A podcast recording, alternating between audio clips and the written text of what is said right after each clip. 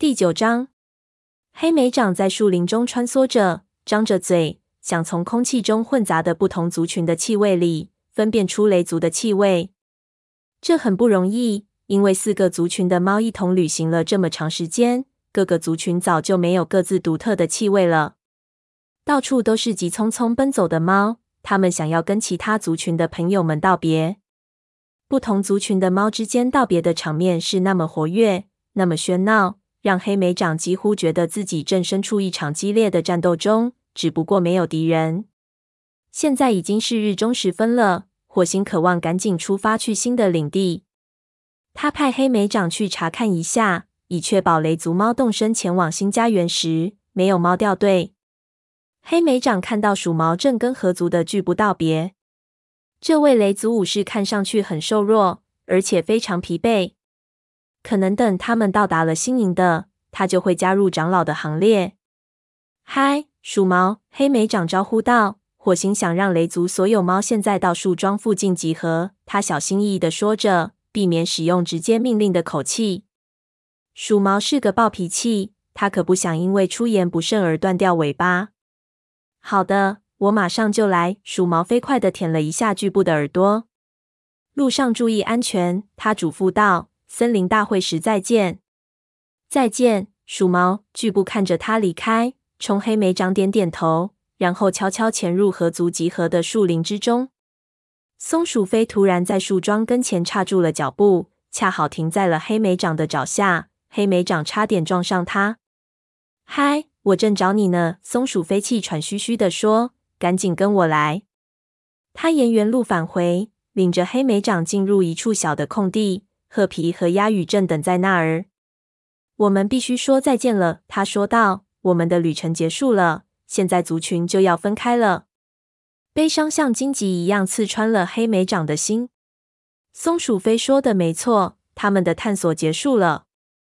他们曾经肩并肩面对危险，甚至陷入恐惧。黑暗之中，他们不顾一切，全力以赴拯救他们的族群。在这期间，他们建立了真正的友谊。但是，他们首先还是要忠于他们的族群。他们最初离开森林前往太阳城梅枝的的旅程，好像已经是很久很久以前的事了。有时，他们甚至都很难记起他们在远赴太阳城墨枝的的漫长旅途中建立的友谊到底有多么强烈。黑莓长看向松鼠飞，想知道他是否依然会用生命相信自己。黑莓长走向鸭羽和褐皮。跟他们碰了碰鼻子，他凝视着他们的眼睛，看到回忆像鱼一样在他们的眼中游动着。我们永远都不会忘记做过的事，褐皮低声道。因为经历过这一切，我们的未来会变得更加坚强。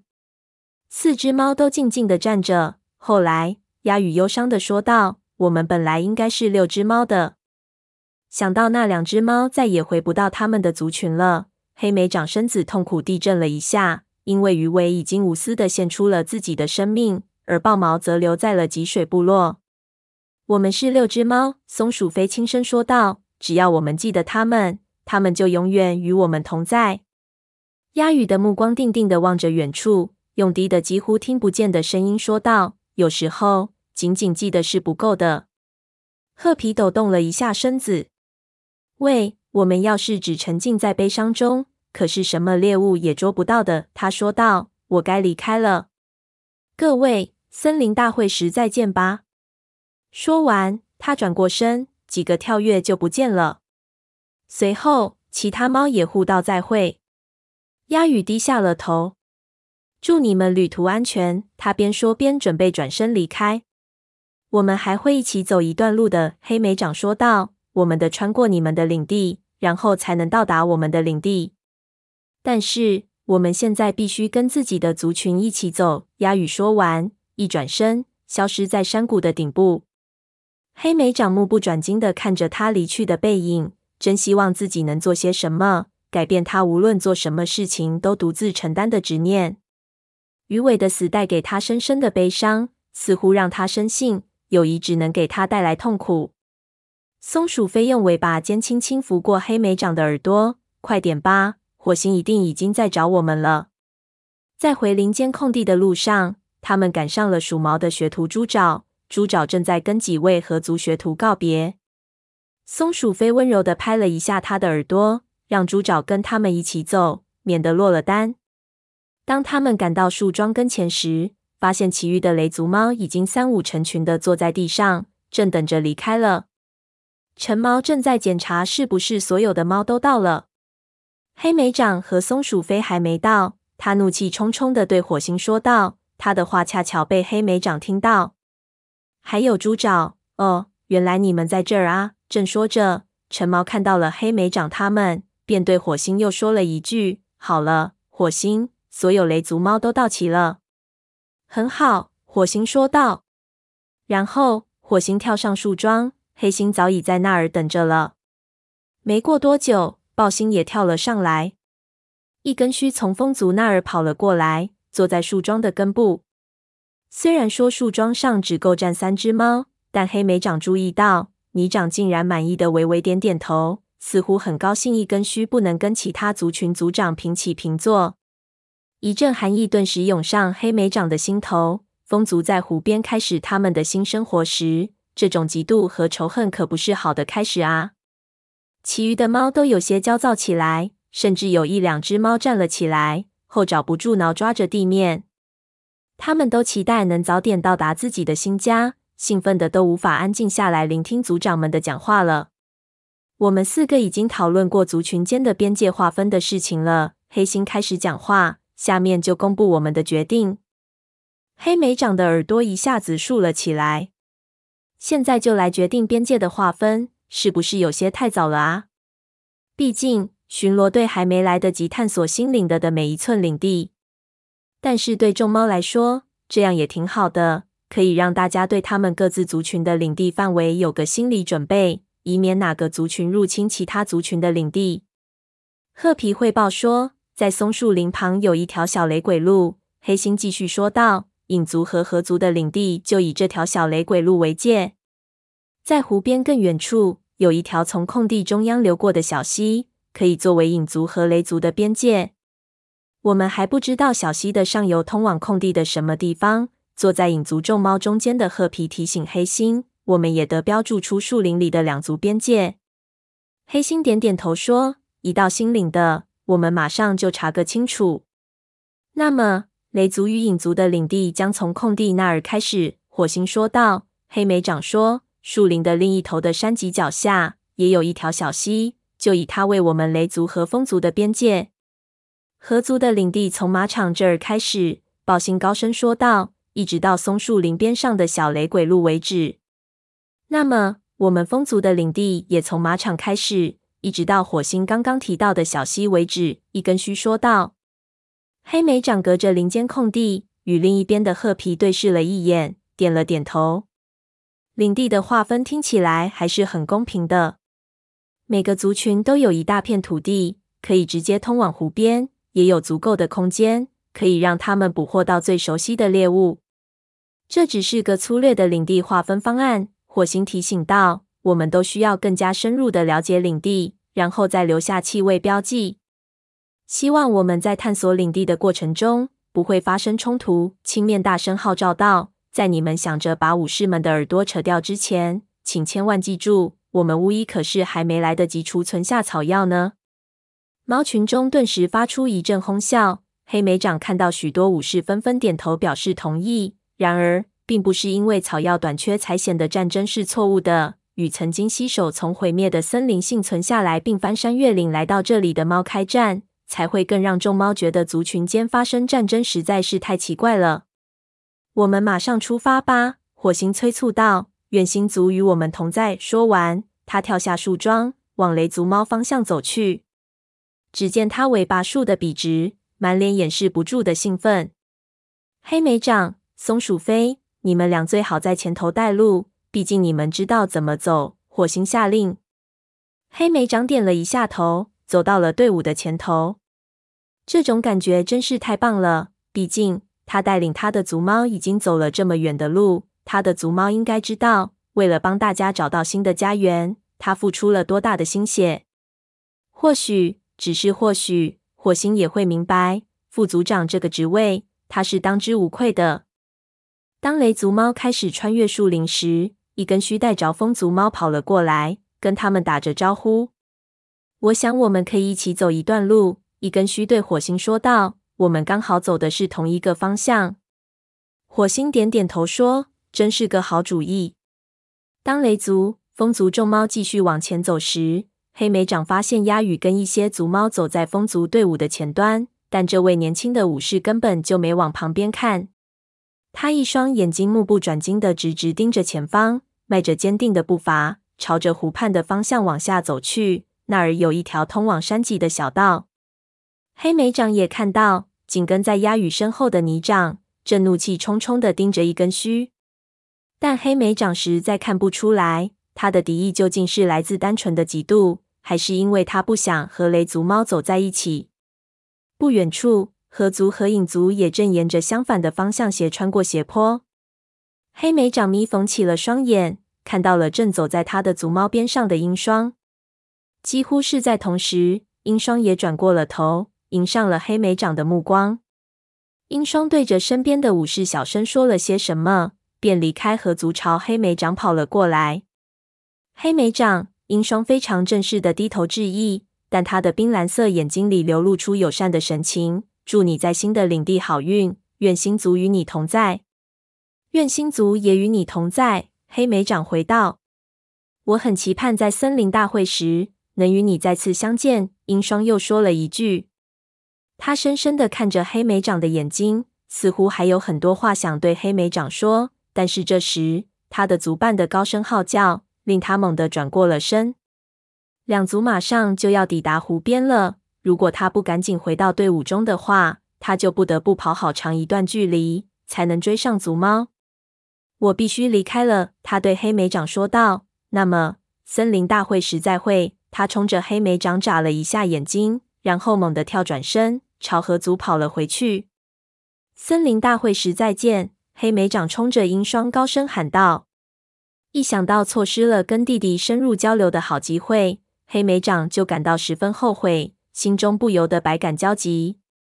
你觉得我们现在是不是可以继续往前走了？松鼠飞抱怨道。还是说你打算一整天都站在这儿发呆啊？他只是想表达自己的善意。黑莓长愤怒的驳斥道。善意？松鼠飞嘶嘶的说道，眼睛一下瞪大了，一副不相信的样子。就算没有他的善意，我们雷族也不会怎么样的。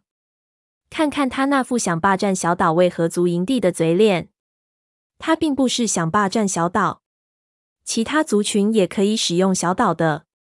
他只是想为河族找一处最适合的营地罢了。如果你连他说的这些话都相信，那么世上就没有什么东西是你不相信的了。松鼠飞高高竖起尾巴，飞快地向前跑去。黑莓长紧紧追了上去。他看到松鼠飞的每一根毛发都紧张地倒立了起来，他的心里不禁疼得厉害。在漫长的旅途中建立起来的各种友谊，随着族群的分别，许多都不存在了。但他和松鼠飞之间的友谊毫无疑问会继续下去。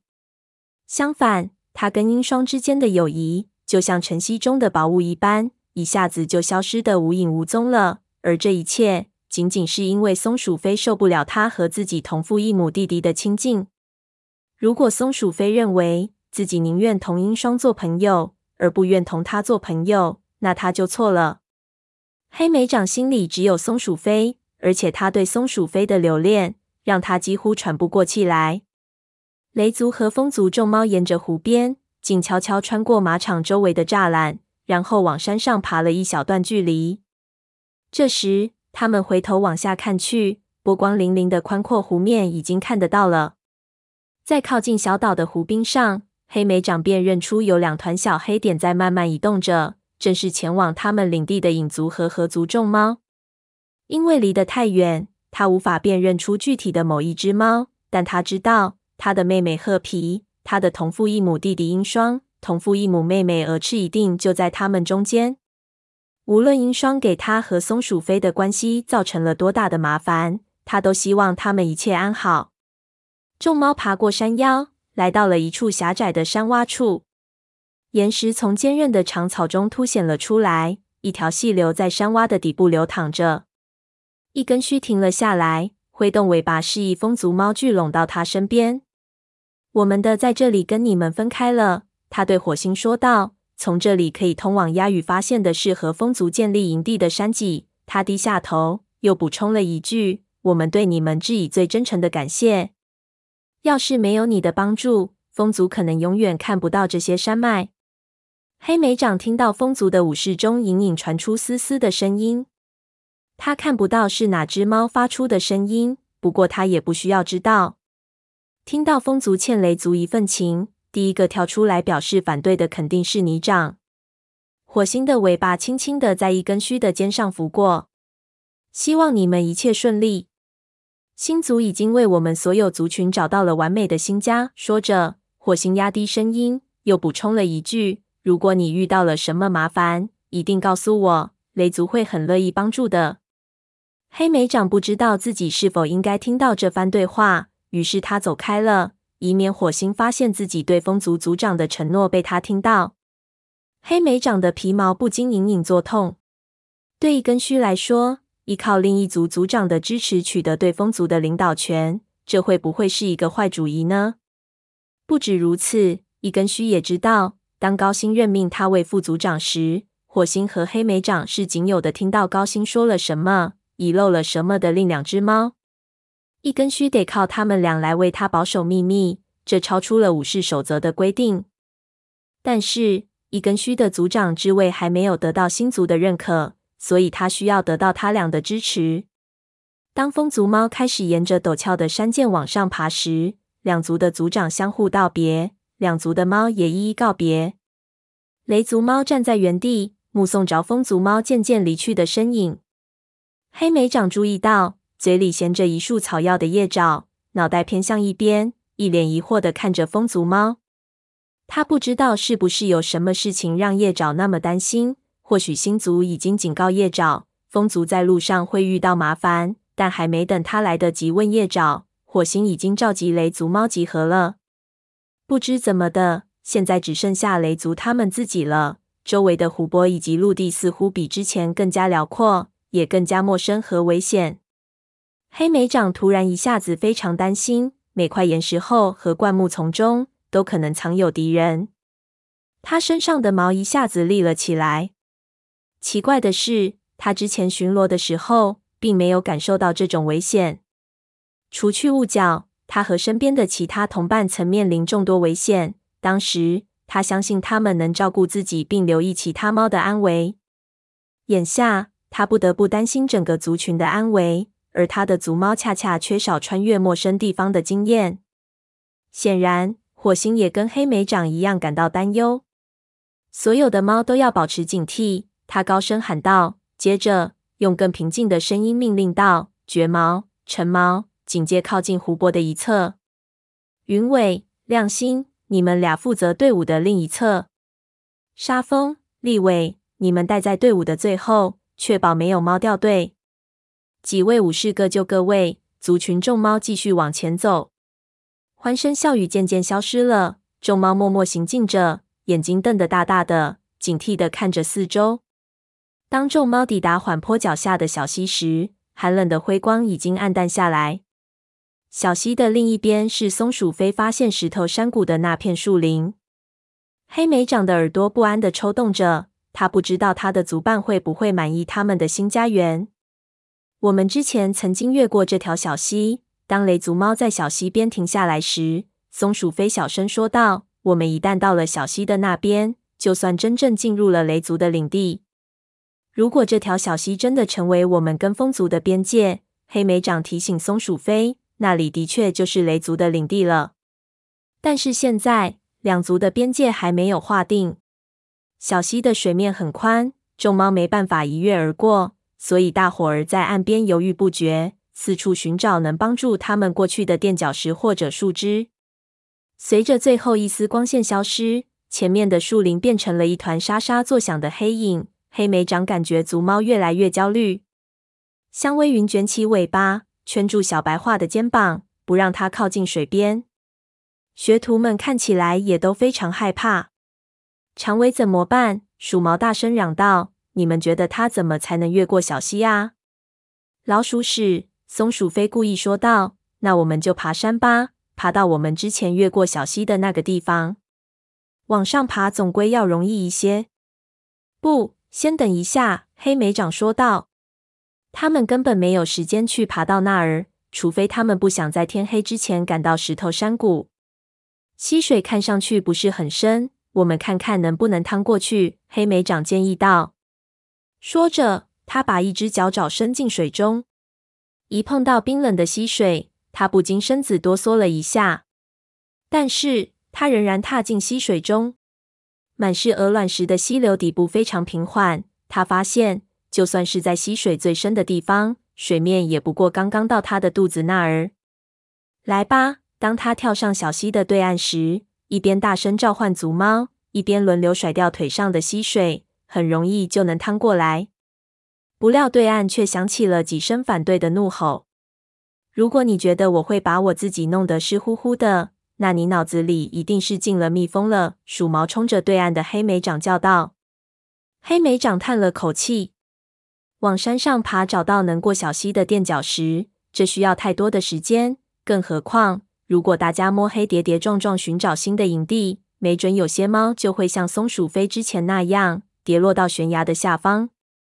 但让他欣慰的是。他看到火星用尾巴示意族猫趟水渡溪，大家快点！火星有些不耐烦地说道：“一路上我们经历了千辛万苦，难道现在我们竟然会让一条小溪挡住我们前进的脚步？”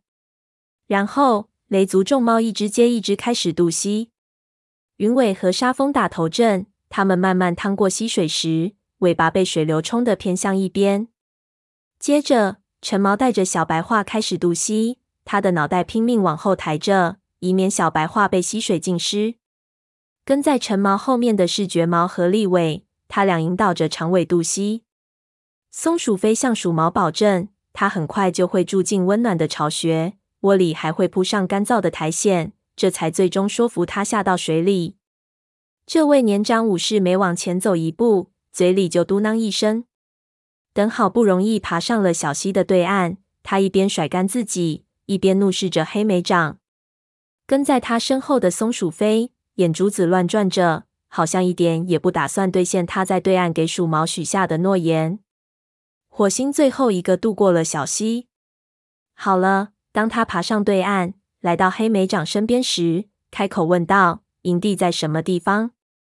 黑莓长和松鼠飞交换了一个眼神。他俩上次是从另外一个方向去的石头山谷。更何况，在渐浓的夜色中，景物全都变了样。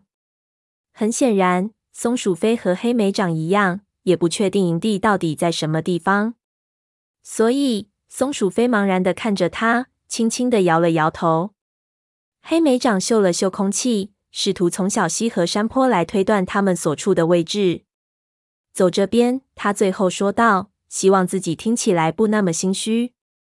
族猫跟着他进了树林。走在队伍前面的黑莓长慢慢跟松鼠飞并肩而行。如果我们找不到石头山谷怎么办？他悄悄问道。松鼠飞转头看着他，一双绿莹莹的眼睛在黑暗中闪闪发亮。那我们的尾巴一定会被许多愤怒的猫给踩在地上。别担心了，他又补充道，石头山谷肯定就在附近。上次我们就是无意之中发现的石头山谷，还记得吗？黑莓长没有告诉松鼠飞，这正是自己所担心的。他们上次之所以能发现那个石头山谷，纯粹是因为松鼠飞不小心掉进了那里。穿行在枯叶中，四周全是光滑的灰色树干。黑莓长突然觉得自己非常渺小，非常脆弱。就算我们找到了那个石头山谷，其他猫会满意那个地方吗？他急切地想知道答案。他听到其他猫开始发出不安的嘀咕声，想必大伙儿已经发现他们走的路不对头。就在这时，他看到松鼠飞的耳朵竖了起来。“快看！”松鼠飞说道，“那边的树木中间有个缺口，还有枯萎的蕨丛，我之前看到过。”“你确定吗？”黑莓长问道。但松鼠飞已经朝前方冲了过去。他追着松鼠飞来到了一块小空地。猛地停在了一团浓密的荆棘丛前。松鼠飞第一次发现石头山谷时，就是从这儿消失的。松鼠飞站在空地的中央，眼睛里流露出兴奋的光芒。就是这里，他得意地说道。他一边四周转着，一边招呼其他的族猫：“快过来，我们已经到了。”猪爪兴奋地尖叫一声，突然从族猫中跑了出来，直接冲向了荆棘丛。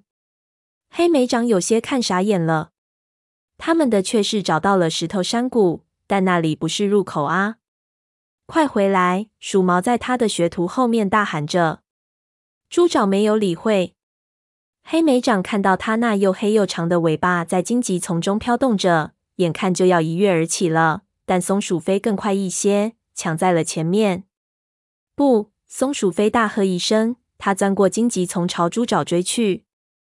黑莓长赶紧滑进树枝的下方。发现他俩正处在悬崖边上，松鼠飞一只爪子正死死按在猪爪的脖子上，身体两侧不住起伏着。他身下的学徒目瞪口呆的从陡峭的岩壁往下看着。“你这个蠢毛球！”松鼠飞惊叫道，“你想摔断脖子吗？”“对不起。”猪爪小声说道，“你说我们到了，所以我以为……”松鼠飞收回利爪，伸出脚掌拍了一下他的耳朵。回到队伍中去，他厉声说道：“下次你最好多听听其他猫的，不要什么都想当然。”听到松鼠飞说出这样的话，黑莓长差点笑出声来。要知道，松鼠飞说的正是以前其他猫经常给他说的话。等他们俩都爬离了悬崖，黑莓长这才跟着钻出了荆棘丛。发生什么事了？当黑莓长他们进入空地时，猪爪的母亲香微云问道。灌木丛里有什么危险吗？为什么你们之前没警告过我们？不安的情绪如利爪般划过黑莓长的脊柱。呃，我们已经找到营地了，他说道。就在荆棘丛另一边的山谷里。说完，他又赶紧补充了一句：“只要你知道了营地的入口在哪儿，就一点也不危险了。”到这儿来，不是从那进去的。当看到白爪好奇的朝荆棘丛蹦跳过去时，他咆哮道：“他和松鼠飞领着其他族猫下了斜坡，在荆棘丛和榛子林中穿行着，最后终于来到了石墙的缺口处。”黑莓长看着雷族众猫从缺口进入空地，四下打量着周围高耸的石墙，心里十分忐忑。现在天空已经彻底黑了下来，云朵遮住了半月。黑莓长觉得。这时的石头山谷看起来更阴森可怕了，荆棘丛似乎也比自己印象中更多，显得既狭窄又杂乱。有些低矮植物可以遮风挡雨，但其余的就不得不清理掉。鼠毛最先开口说道：“这里根本就不能做营的。我们的巢穴要建在哪儿？这里的空间连给一条蛇晒太阳都不够。”嘿，松鼠飞马上反对道。你不会是想着新族连巢穴都给我们准备好了吧？是不是？我知道要建成新营的，我们还有很多活要干。但你想想，这里四周都是悬崖，易守难攻。我也觉得这里很棒，次长说道。我们很快就能收拾出巢穴和育婴室。我想到四周去探查一番。白爪大叫道，一副跃跃欲试的样子。绝猫，你能跟我一起去吗？求你了。他的老师绝毛轻轻地推了他一下，说：“等明天天亮了以后再去吧。”金花站在长尾的身旁，尾巴环绕在长尾的肩头。这里是一片非常大的空地，空地四周是石墙。他轻声说道：“现在太黑了，看不见，但我觉得石墙上长满了蕨丛和苔藓。你能听到那涓涓细流的声音吗？那声音听起来不像溪流的声音。”更像是雨滴从岩石上流下的声音。虽然这里长满了荆棘丛，但有足够的空间让全族住。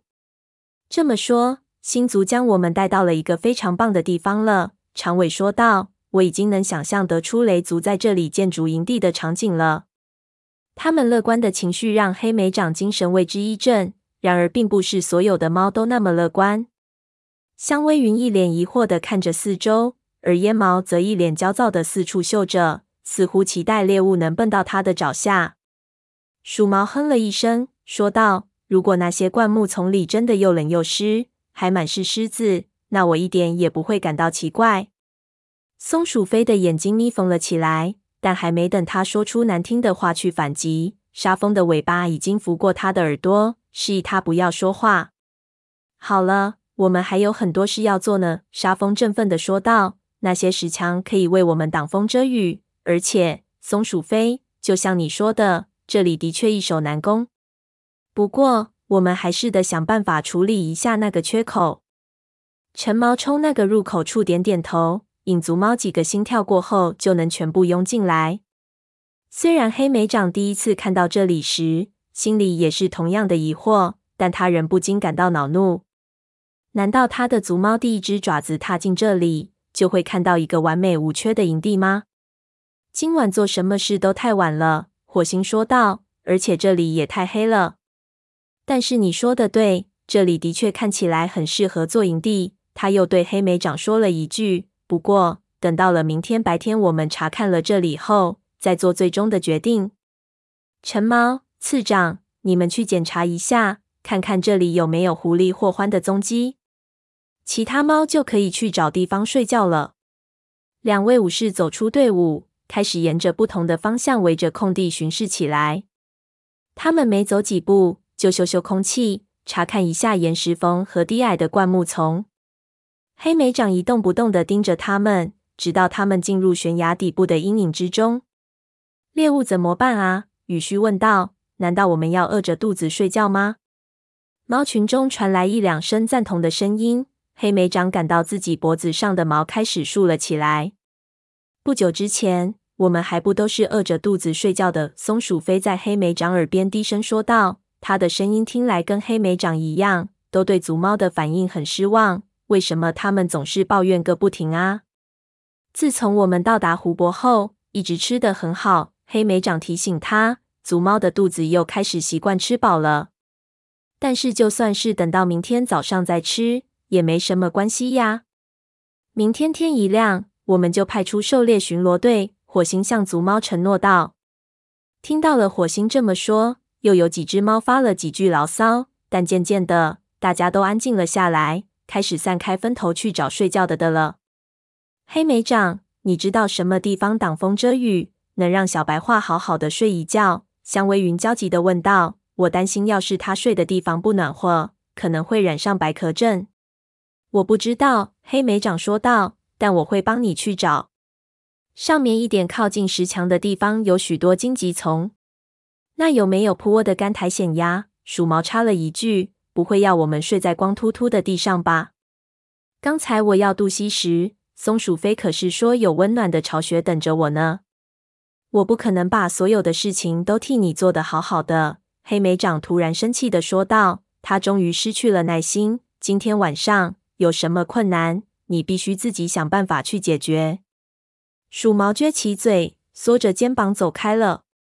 黑莓长感到自己的皮毛一阵刺痛，抬起头。看到火星正看着他，这位雷族族长的眼睛里毫无表情。但黑莓长知道，如果他想成为雷族的副族长，在年长武士面前大发脾气，实在是太不应该了。对不起，黑莓长追上鼠毛，低声咕哝道：“等我帮香微云安顿好了，就过来帮你，好不好？”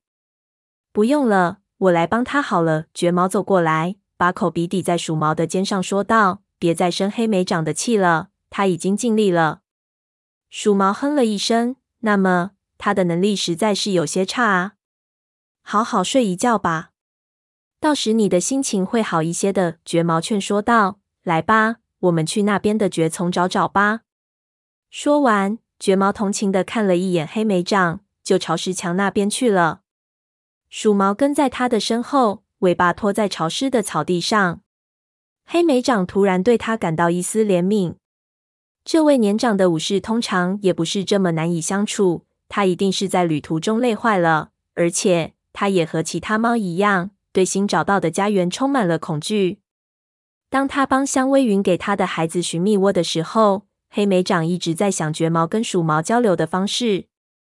尽管鼠毛脾气不好，但这位金棕色武士一直保持着愉快、平和的心情。展现出他在照顾族猫方面的丰富经验。这是不是表示他比黑莓长更适合成为雷族的副族长啊？黑莓长心里不舒服的卷起了尾巴。除了绝猫，其他几只猫，像橙猫、云尾，当上武士的时间也都要比他早。但那还不是黑莓长可能再也成不了副族长的唯一原因。他身上还背负着其他雷族武士都不用承受的重担——虎星。他们离开森林的时候，火星曾经公开表示，虎星的孩子都已在各自的族群找到了自己的位置。火星一直劝导鹰双和蛾翅留在河族，不要跟随自己的泼皮猫母亲沙夏四处流浪。但黑莓长明白，火星一定也希望他和褐皮能留在族群里。但即便如此，没有猫会忘记火星和虎星之间有着不共戴天的仇恨。当年他俩之间的对抗，可是差一点毁掉森林里的所有族群的。黑莓长怀疑他的族长看他时，会不会看到自己宿敌那挥之不去的幽魂。